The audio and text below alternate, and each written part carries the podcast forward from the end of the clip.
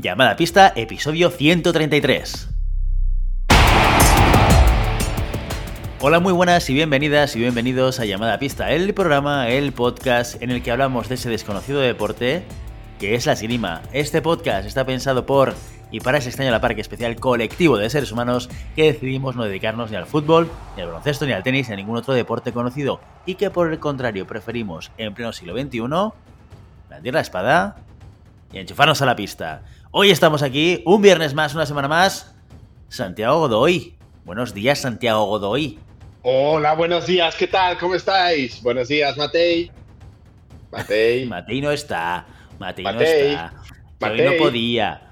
Hoy no podía venir al podcast, pero y luego igual, igual grabamos algo. Willy, por favor, que estoy intentando hablar con Matei. Matei. Hola, Matei. Creo que tiene problemas de conexión. Sí, o, las tiene ellas o los tienes tú, porque estás hablando con alguien que no está en el Zencaster conectado. No, no, Podría ser una o, la otra. Bueno, ya, vemos por dónde van los tiros, ¿no? Eh, oyentes, ya, veis por dónde van los tiros. Ya, está, no, no, quiero hacer sangre de, una cosa que ya se está convirtiendo en rutina. ¿El que, ¿Que falle alguien de llamada a pista? Que falle Matei en llamada a pista. Bueno, bueno, bueno. Voy a tener que defenderla como te defiendo a ti cuando no estás. Ah, no, que a ti no te defiendo cuando no estás, perdona. no, pues, defiéndala, a ver. Defiende, defiende lo indefendible. Bueno, para defender lo, indefendible, lo que hay que hacer es no defender absolutamente nada. Oye, Godoy, vamos a, vamos a no hablar de la gente que no está aquí hoy y vamos a hablar de la gente que sí que está, que es la importante, que es la interesante. Santiago Godoy, ¿cómo estás? ¿Cómo te encuentras hoy viernes 12 de noviembre del 2021? Yo siempre estoy bien, Willy. Siempre que hablo contigo y oigo esa voz que debe ser la misma voz que debe tener los ángeles antes de hablar con Dios Todopoderoso, esa entradilla tuya, pues siempre estoy bien. Es como mi, talismán. Es mi día preferido, el día que te escucho. ¡Oh, qué bonito, qué eh! Bien. Qué bonito, qué maravilloso, qué maravilloso. Oye, y raro a la vez, ¿eh? Esto, todos los ángeles tienen mi voz. Un poco chungo, ¿eh? Bueno. ¿Tú te imaginas? Todo, todos, todos los ángeles hablando al mismo tiempo con mi tono de voz. La misma voz que yo. Complicado, ¿no? No, y te, imaginas que eh, eh, el arcángel Gabriel cuando le dijo a María que estaba preñada fuera con tu voz, de dale un like y suscríbete. ¿Quieres ser mecenas, María? ¿Y María tenía mi voz también? ¿Tendría mi voz también o no? Y la, y la paloma. La paloma con tu voz. Y la paloma con mi voz. ¿La paloma habla? Creo que por lo menos en las eh, Sagradas Escrituras, no. No recuerdo esta versión de la historia. La, que he visto yo, sí. la versión de Disney, quizás. Jesucristo Superstar sí que habla la paloma. y canta. Si hace falta, hasta canta. Va, que nos van, a, nos van a tachar de herejes, tú. Exacto, exacto. Bueno, vamos a ir avanzando un poquito. Veo ya que estás bien fantástico a tu nivel habitual. Hoy perdemos la cordura y la seriedad de María Matei y nos tendremos que conformar con la locura y la creatividad de Santiago Godoy. Oye, que no es mala cosa tampoco. Lo que tampoco es mala cosa en absoluto es hablar de nuestro patrocinador, de los NEPs. Oye, que eh, se ha hablado mucho del fin de semana y la competición de veteranos, pero se ha hablado poco de la importancia de los NEPs que pusiste en esas espadas para conseguir el resultado. Yo creo que ganaste por eso. Me debes, me debes, me debes esa medalla a mí. Bueno, a mí no. A, ti no, te, debo nada. Se lo debo a Ricardo Alveras, en todo a Ricardo Alveras. Bueno, no, me lo debes a mí porque no me has pagado los tornillos cabrotete, ¿eh? Ni te los he pagado ni te los voy a pagar, porque las estrellas no pagan esas cosas. Qué tío. el bicho, el bicho. Tú eres, tú eres mi estrella en llamada pista, yo soy tu estrella en el SAG. Es así, es así. Es así. nadie, dice SAG escupiendo tanto como tú. Exacto, porque me gusta. Pues eh, lo dicho, oye, si os planteáis en algún momento ganar una competición de esgrima, haced eh, como hice yo en su momento cambiaros todos los tornillos de vuestras puntas y poneros los NEPs, porque esto es la manera que os asegura y os garantiza que esa punta se va a quedar durante toda la competición. Que vais a ganar, que... vais a ganar. Tenéis NEPs y ganáis, seguro. Y si no, Todos los Ricardo os devuelve, os devuelve el dinero con efecto retroactivo. Todos los comentarios de Santiago de este programa nos hace responsable llamada a pista. Perfecto, perfecto, genial. Bueno, y la gente se preguntará, vale, tornillos para espada, tornillos para florete, ¿y dónde los pueden encontrar? Los vas a poder encontrar en la página web en www.fencingfan.com, ahí los podrás comprar directamente desde la página web, pero también los puedes comprar a través de tu distribuidor favorito y creo que también los puedes encontrar en Amazon, así que no hay excusa para pasar y cambiar tus, uh, tus tornillos y, bueno, llegar al siglo XXI por fin, de una vez por todas, en parte de tu material de, de que ya veis. Están en Amazon ya también. Muy bien. Yo creo que sí, ¿no? Yo creo que lo venden por Amazon también, eh, Ricardo. Igual me estoy equivocando ahora. ahora. y todo el mundo se va a Amazon. Los comentarios de Willy Cornet no se hacen ya, no se hace cargo, llamada pista, de su información y de sus fake No vale copiar los chistes, ¿eh? Te inventas los tuyos propios, que para, para algo eres el creativo del grupo. Eso es verdad. Bueno, y dicho esto, dicho esto, tenerlo muy en cuenta, los NEPs que nos patrocinan no solamente este programa, sino toda la temporada número 4 llamada pista, como así ya lo hicieran o lo hiciesen, lo hicieren en la temporada número 3, eh, pues... Eh, bueno, digo una maravilloso cosa. Dime. Si buscáis Fencing Fan NEPs en Amazon, solo saldrá vallas de jardín. o sea que no, no los vende en Amazon. Esto es fencing, por lo de fencing. Esto me ha pasado a veces que buscando, es verdad, es verdad, buscando material yo por Amazon y pongo fencing, me salen vallas. Claro, pero fence es valla en inglés también. Sí. Esta palabra polisémica. ¿Has visto qué nivel cultural que tengo? Sí, Qué palabras como polisémica. Mm. Tienes, tienes una, una calidad en tu vocabulario, en tus palabras. Exacto, exacto. Oye, los que también nos aportan mucha calidad, y aquí te voy a pedir ayuda eh, en esta parte del programa, ya lo sabes, Santiago Godoy, son los mecenas. ¿Qué son los mecenas? Cuéntanoslo tú. Yo, ¿qué, qué, digo de los mecenas? Son, nuestros, nuestros semidioses, son nuestra, la reencarnación de nuestro Dios en la tierra. Si los mecenas, si, si Willy es la voz de los ángeles, los mecenas eh, también tienen la voz de Willy.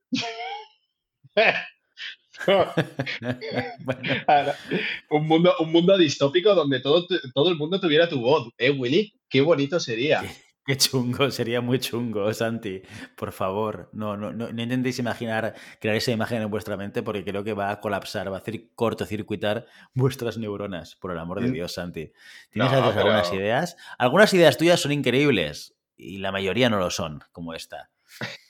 Bueno, pero que eh, esto, esto, eh, ya nos has contado que es el mecenas, eh, ya nos has puesto esta imagen en la cabeza. Cuéntanos que se lleva alguien por decidir hacer esa aportación de 5 euros al mes para apoyar llamada a pista. ¿Qué es lo que te llevas? aparte lo primero de, lo primero de todo es una cena, gastos pagados con noche de hotel incluido, el mínimo estación 4, eh, una estación, iba a decir, hotel cuatro estrellas, ¿sí? Servicio de habitaciones incluido a cuenta de Maribel Matei, ¿vale? en cualquier parte de Europa, ya no solo de España, de Europa, en cualquier fecha, si pueden ser Semana Santa, Navidades o verano. Eso es lo mejor solo puede que te ser solo, solo en Europa. Yo lo digo, estoy pensando en nuestros amigos, compañeros y oyentes eh, que están en Latinoamérica, en Chile, en México, en Argentina, en Perú. Pues que vengan a Europa. Ah, muy buena idea. claro, claro, lo ves, yo veo el negocio. Oye, veo el negocio. esto es un business, eh, o sea, por 5 euros al mes, viaje a Europa pagado. Esto, vamos, esto. El que no es business es para Maribel, pero todo lo demás, sí, sí, sí. Bueno, pues esto es lo que sucede en los mundos de Santiago Godoy, cuando se va a dormir y sueña. Pero no, la realidad es que lo que te llevas, y esto sí que es verdad completamente, certificado por Willy Cornet, es una cerveza, una invitación a una cerveza eh, a cargo de Maribel Matei, en la que podrás no solamente conocerla, preguntarle cosas, sino, oye, poder saber muchísimas cosas sobre la señora, porque esta mujer, no en balde, la llaman y la llamamos la Mateipedia. ¿Eh? Que, si, que si no os habéis dado cuenta del chiste es juntar Matei con Wikipedia. ¿Y qué más te llevas, Santiago Godoy? Pero bueno, Willy, esas pausas dramáticas a mí me llegan al alma, ¿eh? O sea, que lo sepas. Ya lo sé. Las hago por ti solamente. Si al final este programa solo lo escuchas tú. no, yo no lo escucho, ya lo sabes. Ya lo sé, ya lo sé, ya lo sé, ya sé que no lo escuchas. Bueno, ¿qué más te llevas si eres mecenas? Dame un poquito de, de calor, por favor. Te, llevas, te llevas, además de este conjunto de fin de semana tutiplen gastos pagados, te llevas que te mencionemos en el primer programa, ¿sí? Tu nombre entrará en los anales de la historia de llamada a pista por ser mencionados con la voz angelical y todopoderosa de Willy Cornet. Puedes enviar un audio te lo publicaremos. Sí, que esto la gente lo, utiliza bien poquito, ¿eh? Mira que yo estaría, si, yo, si yo pagara, estaría aquí enviando audios cada, cada, cada minuto. ¿Sabes? De Willy, no me lo has publicado. Willy, no me lo has publicado. pero puedes hacerlo si quieres, ¿eh? Puedes hacerte mecenas y, y, enviarnos un audio y te lo publicamos, Santi. No, no. Tampoco, tampoco hay que abusar. Hay que dejar que la gente haga, haga lo suyo. Y, y ¿qué más, Willy? No lo sé. Eh, alardear con tus colegas y no sé, falta aquí. Matei, Matei, ¿qué, ¿qué más? Ah, vale, que no está. Que no está, que no está, que no está, pero, pero sí que va a estar. Eh, no, no ha podido estar en la grabación del programa pero sí que nos ha traído las noticias de la semana, que es con lo que continuamos, como bien sabéis. Así que, con vosotros, las noticias de la semana.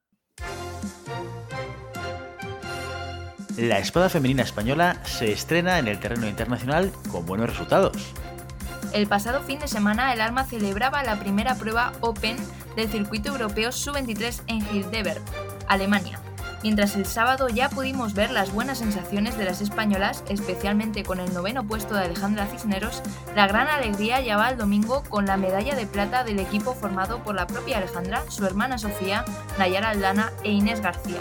El segundo cuarteto español, integrado por María Mateos, Ana Isabel Jiménez, Teresa Lovera y Andrea Zamorano, logró la quinta posición. La Confederación Europea de Esgrima vuelve a tener protagonismo este fin de semana con la organización de la prueba de los circuitos cadetes de sable en Estambul y de florete en Budapest, donde 14 floretistas españoles, 6 chicos y 8 chicas, competirán el sábado.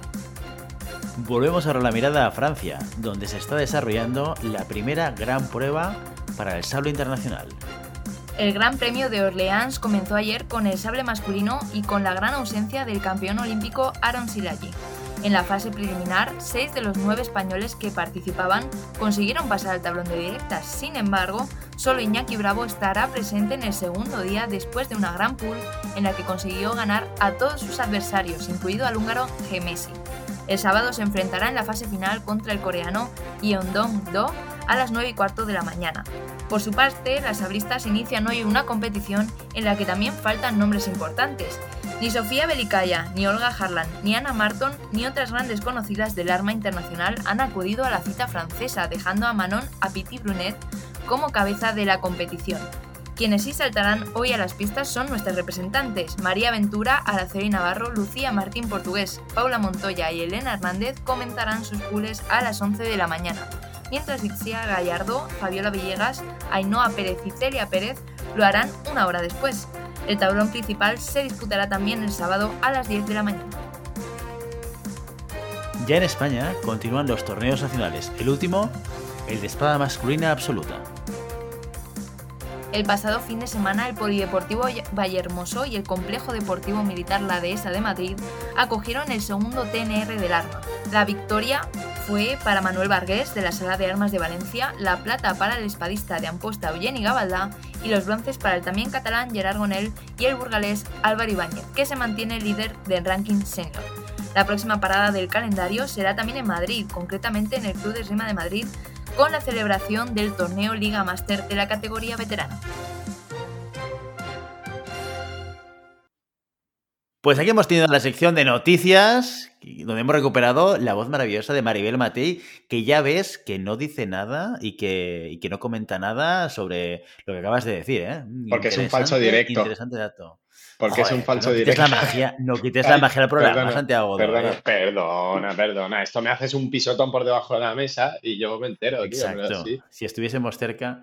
Bueno, pues hasta aquí las noticias de la semana. Ya nos hemos puesto al día de las noticias y actualidades sobre el mundo de la esgrima.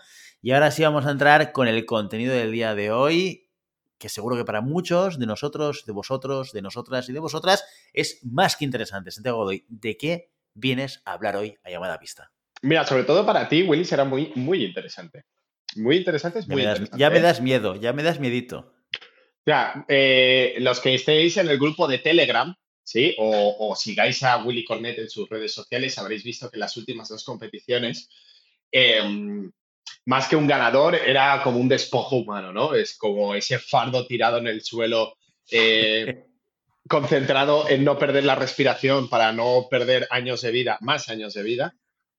Eh, era Willy Cornet, sí. Oye, oye, déjame, déjame hacer un apunte. ¿Se me oía respirar en la final? ¿Se te oía respirar? Sí, sí, sí. sí, es que no podía. el, puto marcapaso se te oía. El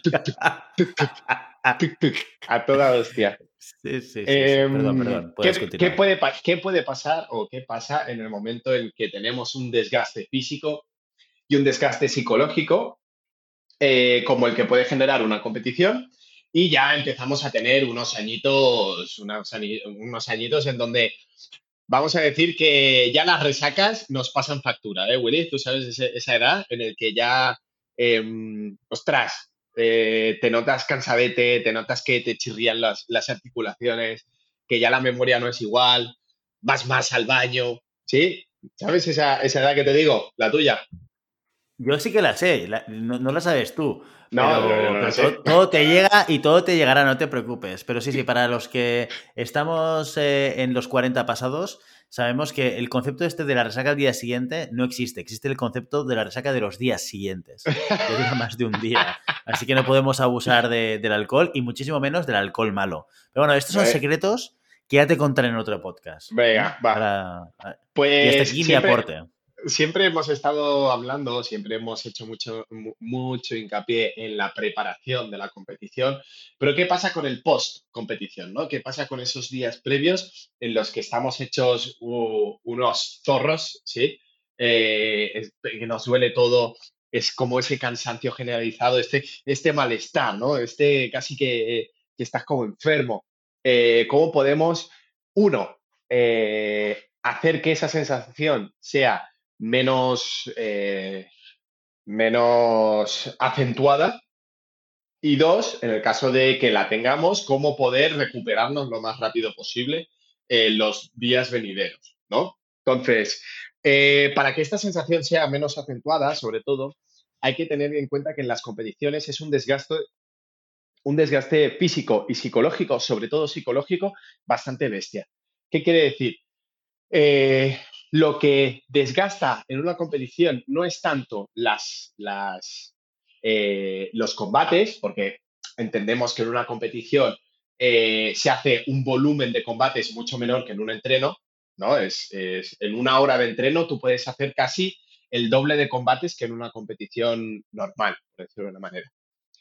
Pero sí que es verdad que eh, cambia los timings, es decir, ese número de combates se amplía en una, en, un, una horquilla de tiempo mucho más amplia, que pasa de una hora a que puede ser cinco, cuatro, cinco, seis horas en un mismo pabellón o en una misma sala, y eso, eh, bueno, repercute en nuestro estado de ánimo.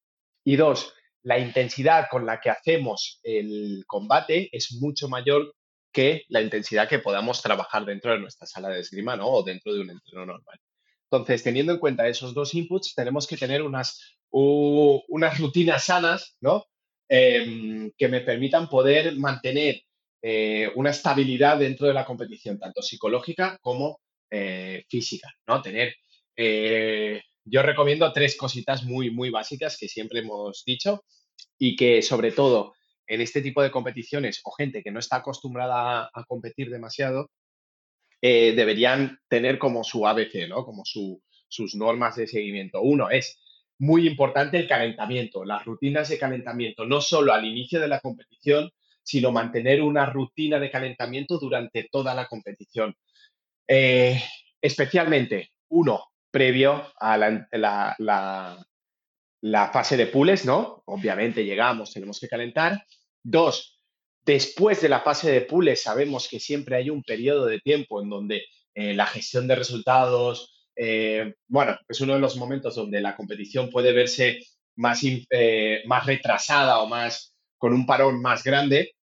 deberíamos tener en cuenta que en ese proceso sí que podemos recuperar, pero nunca deberíamos parar, ¿no? Porque ahí es donde realmente después nos cuesta volver a, reactivarnos, nos cuesta volver a, ese tono que hemos cogido durante la competición y donde psicológicamente, donde nuestra cabeza dice, ostras, ahora me tengo que volver a poner a, calentar o me tengo que volver a poner a, tirar, independientemente si la pool nos ha ido bien o mal, ¿sí? Si nos ha ido mal, pues con, el, con la losa añadida de que no tenemos ganas de seguir compitiendo, si nos ha ido bien, también puede ser un, punto a favor porque estamos motivados, pero también puede ser un punto en contra de decir, ostras, me encontraba súper bien antes de la pool y ahora tengo que eh, volver a activarme y no tengo esa misma sensación, ¿no? Entonces, tener controlados esos timings y tener controlado esas pequeñas rutinas de calentamiento que no tienen por qué ser igual que todas igual, ¿no? Tenemos una rutina de calentamiento en donde eh, llego a la competición y tengo eso, mi media hora, mis 40 minutos de, ponerme a tono y después puedo tener mini rutinas de calentamiento de 5 o 10 minutos en donde yo pueda anticipar un poquito ese tiempo antes de volver a empezar a, tirar después de la pules o entre directas y que me permitan poder llegar en un estado óptimo eh, a esos combates. Y, y, eso lo que me permitiría es que mi cuerpo no sufra tanto estrés en el sentido de me activo, me, me enfrío, me activo, me enfrío, me activo, me enfrío, que eso es realmente lo que nos mata a nivel, a nivel físico. La segunda es... Y todo esto, eh, perdona, perdona, Santi, todo esto es muy complicado de conseguir y, yo creo que una cosa que hemos repetido mucho en este programa es que las rutinas tienes que aprender cuáles son las que te vienen bien, no hay rutinas estandarizadas. Este es un mensaje que hemos repetido muchísimas veces, tienes que encontrar cuál es la que te funciona y qué mejor momento que para hacerlo que en aquellas competiciones que no son competiciones objetivo, ¿vale? Eh, pero me gustaría que me dijeses alguna cosa que a ti especialmente te funcionaba cuando tirabas, ¿no? Algún ejemplo de alguna eh, manera de mantener, sobre todo esos momentos, como tú bien dices, tan complicados como es de pool a directa o de directa a directa. Cosas que a ti te funcionaban y que a lo mejor pueden ser ideas para que otras personas también las vayan probando en competiciones para ver si dentro de su rutina tiene sentido. Mira, yo lo que a lo que a mí me funcionaba era, sí que es verdad que tienes que tener un momento en donde hay una pausa o donde hay una relajación, pero nunca estar quieto. Es decir, ese momento en el que me siento en una silla, me siento en una grada, me siento en, el suelo tirado y me quedo inmóvil durante los 20, 30 minutos que eh, puede durar este parón, eso creo que es muy malo. Entonces yo me obligaba a caminar, me obligaba a estar cuanto menos activo.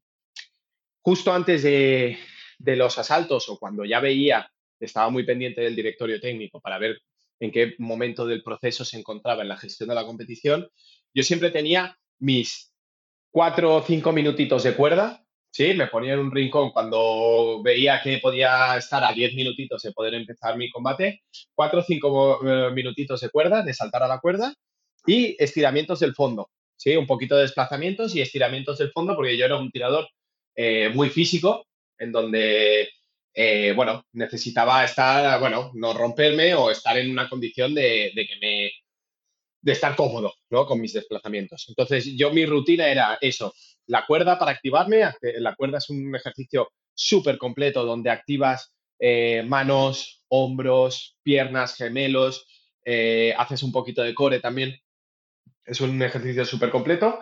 Y después un calentamiento específico de estiramientos de fondo, colocación de la guardia, etc. Nada más, ¿eh? No hacía nada más. Ni siquiera con arma lo hacía, simplemente con, esto. Me volví a cambiar. Em, eso sí, camisetas limpias, no enfriarme nunca. Esto, Willy, creo que tú también lo haces. Después de cada, de cada proceso de la competición, me cambiaba la camiseta para evitar este, esta sensación de enfriamiento. Y, ya está, y me ponía. Mi rutina era esta, cuerda, desplazamientos y empezar a tirar otra vez. Sé de que hay gente que hacía una rutina más completa y sé de gente que no hacía nada.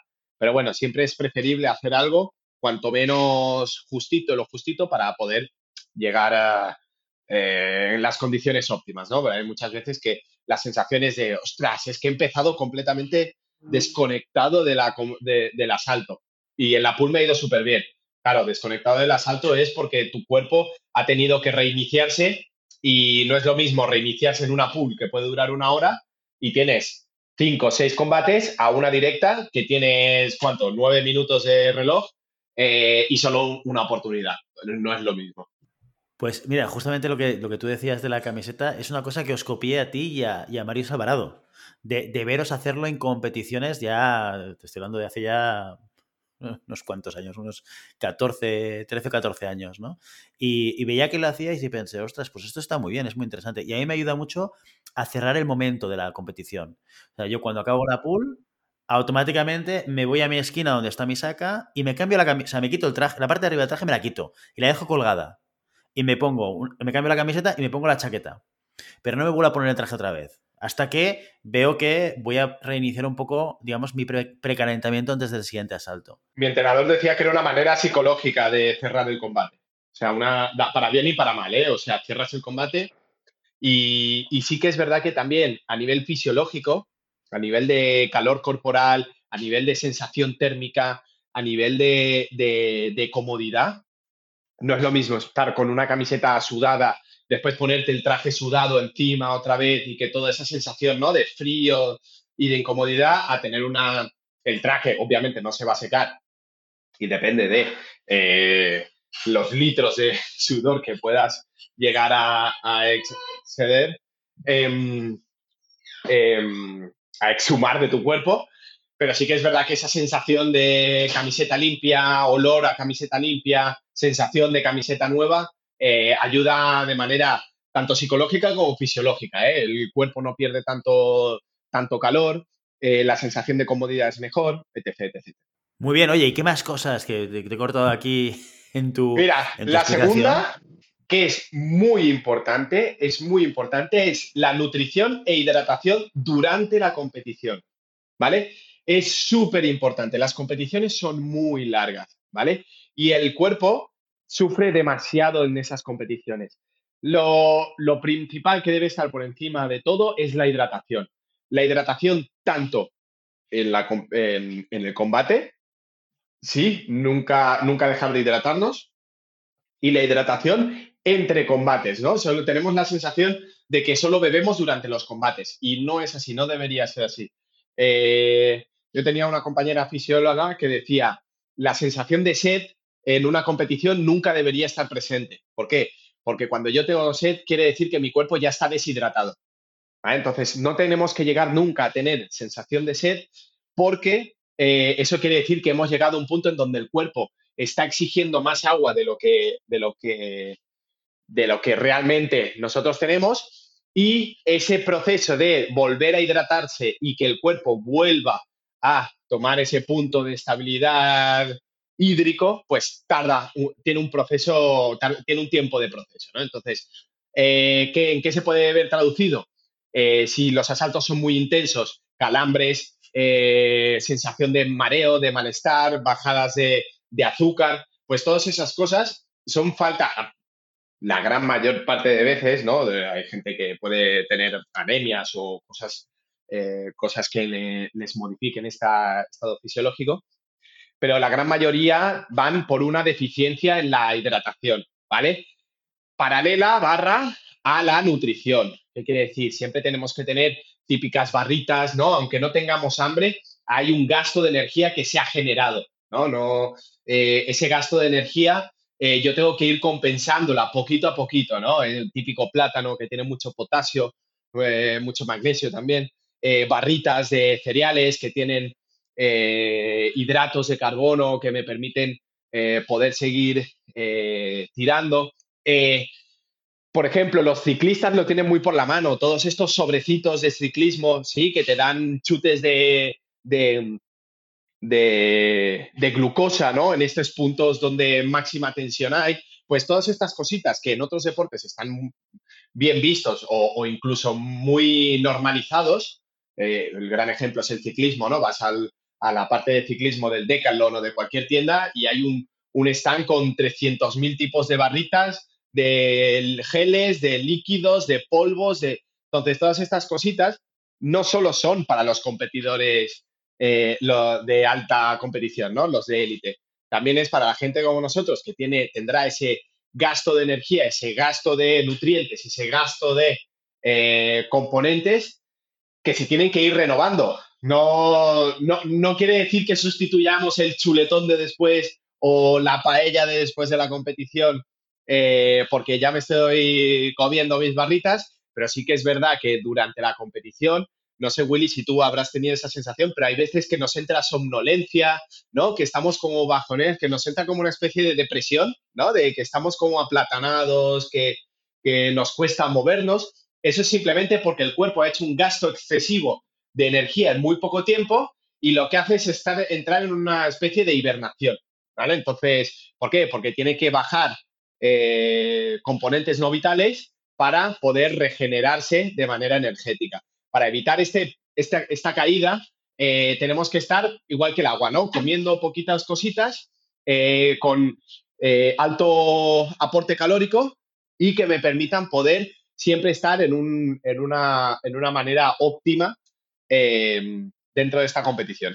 Por lo tanto, muchas cosas que hacer durante la competición para que ese efecto no sea tan, tan bestia o tan grave, ¿no? Sí. A ver, no es más que tener cuatro, cuatro cosas, ¿eh? Quien dice barritas dice un plátano, o, dice unos anacardos, o unos, unas almendras, ¿sabes? Eh, es el hecho de la competición no solo es estar en la pista y tirar. Al igual que en el entreno no es solo ir a hacer trabajo en parejas, ¿no? La competición es desde que entro en la, en la, en la sala, en el pabellón, hasta que me echan. Ahí es la competición. Entonces, lo que nosotros no podemos hacer es intentar solo competir eh, cuando me llaman a pista. ¿Por qué? Porque entraré mm, con deficiencias, ¿no? Entraré con deficiencias de, hidratación, entraré con deficiencias de, aporte de nutrientes que, eh, para bien o para mal, saldrán en el peor momento, ¿no? En el, combate decisivo para entrar en medalla o en el combate decisivo para pasar de siguiente ronda con un rival súper duro donde mi exigencia será mayor, eh, tengo dos, opciones, ¿no? O, no llego y pierdo, con lo cual, bueno, mm, podría, haber, podría haber hecho un poquito más eh, si me hubiera preparado estos cuatro inputs, o me desfondo, ¿sí? Gano con la consecuencia de empezar el siguiente combate que aún más eh, estrés porque es una ronda más, porque puede que sea medalla, puede lo que sea, desfondado completamente, a nivel físico, un nivel físico completamente eh, eh, por debajo de lo, de lo que sería lo, propio en un, en un, combate o una lucha por una medalla o lo, que sea.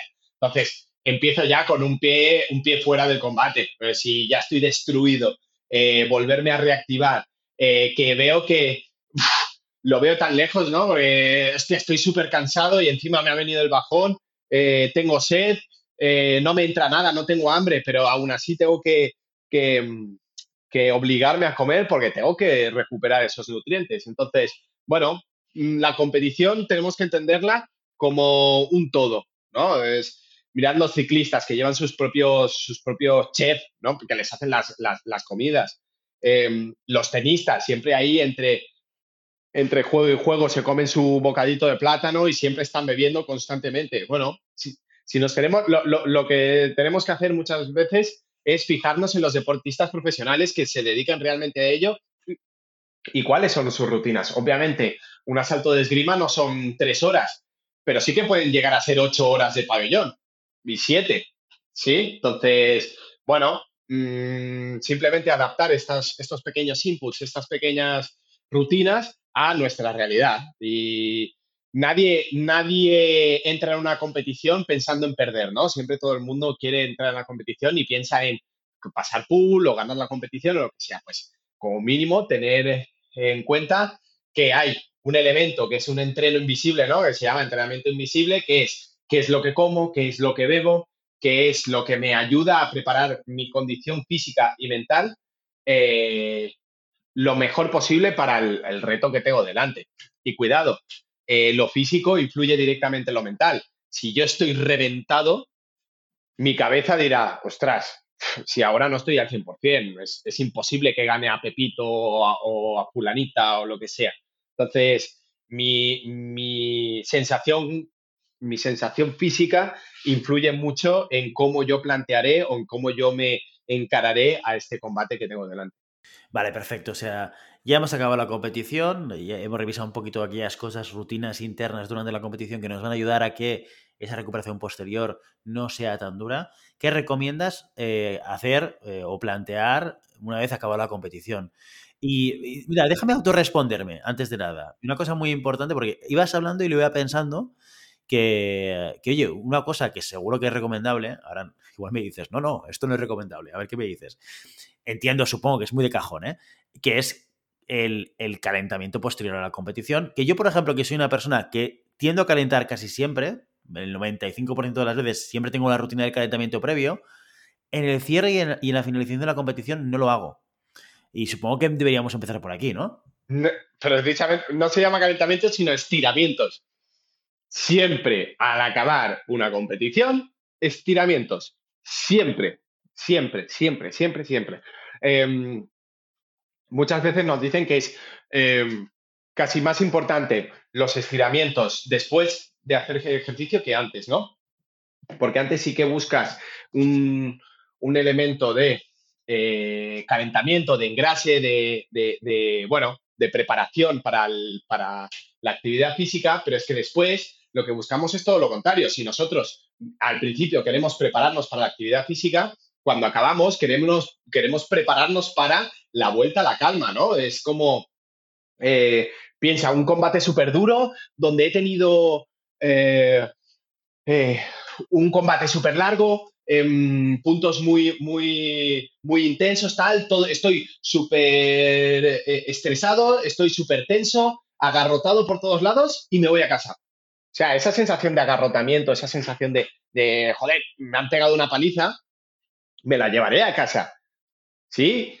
¿Qué pasa después? Estas agujetas, eh, tardo, me duelen todas las articulaciones, eh, tardo en volver a, coger movilidad otra vez, etc. Y cada vez que, y esto fuera coñas, cada vez que eh, somos más mayores, este proceso dura más. Entonces, para ayudar a que este proceso sea más corto, siempre tenemos que hacer una pequeña rutina de estiramientos, eh, no más allá de, de, los típicos estiramientos de, sobre todo, cuádriceps, gemelos, isquiotibiales, espalda y hombros y brazos, ¿no? Eso que puede ser 10, 15 minutos eh, y os garantizo que lo notaréis ya no solo al día siguiente, sino un par de horas después, os notaréis que no estáis tan cargados, que estáis más cómodos, que estáis más, más relajados. Eh, si no lo hacéis, es una locura. Es que es una locura porque eh, parece que cuando se acaba la competición ya está, me voy a casa, ¿no? O voy, voy a hacerlo. No, no, no. Tener ese pequeño espacio de tiempo después de decir, oye, gane o pierda, si gano, bueno, ese, esa euforia, si pierdo, eh, ese cagón Ross, ¿no? Que he perdido y tal, pero independientemente de lo que sea, siempre ese momento mental y físico de estiramientos y de un poco mental de hacer valoración de la competición, ¿no? Que por qué he ganado, por qué he perdido, qué ha pasado, qué combate ha estado mejor, qué combate ha estado peor, ¿no? Pero ese momento solos que tenemos que hacer un poco de valoración interna para después, en el caso de que queramos comentarlo con nuestro entrenador, con un compañero, con, con lo que sea, pues tener claro, ¿no? Las ideas. Siempre en caliente es muy difícil valorar nada. Entonces, en frío, en este momento de estiramientos, podemos cerrar mentalmente la competición eh, haciendo una valoración, ¿no? De, ostras, aquí he visto que me falla la, el físico, aquí me he visto que me falla la ejecución técnica y cos cositas, evaluaciones que después me podrán servir para trabajar en el día a día del entreno. Perfecto, pues ya hemos, calentado, no, ya hemos estirado, perdona, ¿eh? voy a intentar utilizar los conceptos correctos. Hemos estirado, ya hemos salido del pabellón. ¿Qué es lo que toca hacer ahora? Ya sea justo a la salida del pabellón o llegar a casa o al día siguiente. Primero de todo, eh, después de la competición, intentarnos, relajar, dependiendo de, de, la intensidad, relajarnos, ¿vale? Es decir, es una... Eh, hemos tenido un desgaste físico, hemos tenido, eh, bueno, por más larga o más corta que haya sido la competición, eh, siempre tiene que haber un reposo, ¿no? Si la competición ha sido muy, muy dura, muy, muy larga, este reposo tiene que darse como mínimo 24 horas, ¿no? 24 horas de, bueno, eh, mm, descanso mental y descanso físico, ¿sí? Y retomar después de 24 horas lo más, lo más rápido posible eh, la actividad física, el entreno. Es decir, si la competición es un domingo, em, el lunes no entrenar y si tengo eh, entreno el martes o el miércoles, pues ya empezar directamente. Pero sí que es verdad que hay que tomarse esa pausa eh, para, que, para recuperar todo nuestro elemento físico y nuestro elemento mental. Si la competición no ha sido muy dura, es decir, nos ha ido mal o era una competición con muy poquitos competidores, o era una pool, o era lo que fuera, ¿vale? Eh, ya con descansar eh, lo que resta de días, o si es un, sábado, pues descansar el domingo y ya podemos empezar con la rutina otra vez. No con la rutina de máxima intensidad, es decir, eh, siempre decimos que eh, antes de una competición hacemos como una rutina precompetitiva, ¿no? Donde el volumen y la intensidad, volumen es bajito, pero la intensidad es muy alta, pues el siguiente entreno, el volumen bajito y la intensidad baja, ¿no? Para hacer como esta toma de contacto progresiva para que en los días sucesivos, dependiendo de lo que me toque trabajar y del momento en la temporada que esté, pues hacer esta, esta progresión. Pero siempre empezar un poquito relax, ¿vale? Siempre empezar no como si eh, fuera el, el, el, entreno precompetitivo, sino que empezar un poquito con, con los pies en la tierra, un poquito de movilidad, un poquito de trabajo suave y para casa. Aunque no nos cansemos, nos servirá para establecer como un reset de nuestro cuerpo, ¿vale? No tiene por qué todos los entrenos acabar desfondados. Muy bien, entonces ya toca hacer reflexión y plantear la siguiente, la siguiente competición. Oye, pues, eh, muy interesante. Yo creo que es muy importante todo lo que estás contando, sobre todo porque según el calendario que tú te marques y según los objetivos de temporada que tú te marques, al final las competiciones pueden estar muy cercas unas de otras. Con lo cual, el, hecho de, que, de acortar los tiempos de recuperación justo después de una competición te ayudan a que vuelvas otra vez a, a encontrar ese ciclo de entreno que te ayude a estar preparado para la siguiente, para la siguiente competición. Mira, ya lo dijo, ya lo dijo Edu el otro día, ¿no? Es, es como es muy difícil conseguir que dos fines de semana, dos competiciones duras te salgan bien, ¿no? Es como nos movemos por picos nosotros. Entonces, partiendo de esa base que es difícil estar dos fines de semana bien, tenemos que siempre intentar sacrificar la menos importante para que me cuadre con un pico eh, al mes o un pico cada dos meses, ¿no? Entonces, ese es el, trabajo que tenemos que, intentar hacer nosotros. Em, pero sí que es verdad que esta recuperación puede ser menor siempre y cuando cumplamos estos pequeños tips, ¿no? Estos, mm, este pequeño ABC de, la competición que no es más que tener eh, un poquito de sentido común, ¿no? De si me preparo muy bien la previa, tengo que ser coherente y prepararme también como mínimo bien eh, el post, ¿no? Para que me ayude a recuperarme, para que evitar lesiones, para evitar, eh, bueno, este malestar general que puede surgir después de una competición dura. Muy bien, como tú decías, para sobre todo para los que tenemos cierta edad y nos gusta seguir compitiendo. Sobre todo, muy sobre importante, ¿eh? Muy importante todos estos consejos del maestro Godoy. Oye, pues muchas gracias, Godoy, por darnos estos consejos maravillosos por venir llamada a pista. Espero que escuches el programa, por lo menos este en el que sales tú. Eh, seguro. Excelente. Y hasta aquí, amigos y amigas, nuestro episodio de hoy. Como siempre, queremos invitaros a que os pongáis en contacto con nosotros, nos deis vuestra opinión y nos digáis si queréis que hablemos de algún tema concreto o si tenéis alguna pregunta, lo podéis hacer en llamadapista.com barra contacto o a través de las redes sociales. Estamos en Facebook, en Instagram y en Telegram. Y si el contenido de este podcast te gusta, no te olvides de suscribirte, darnos 5 estrellas en iTunes y compartir lo que quieras en cualquier red social. Muchas gracias por todo, por tu tiempo, por tu atención y por tu interés en este maravilloso deporte que es la esgrima. Nos escuchamos la semana que viene. Hasta entonces. Adiós, adiós. Di adiós, Maribel. Ah, no.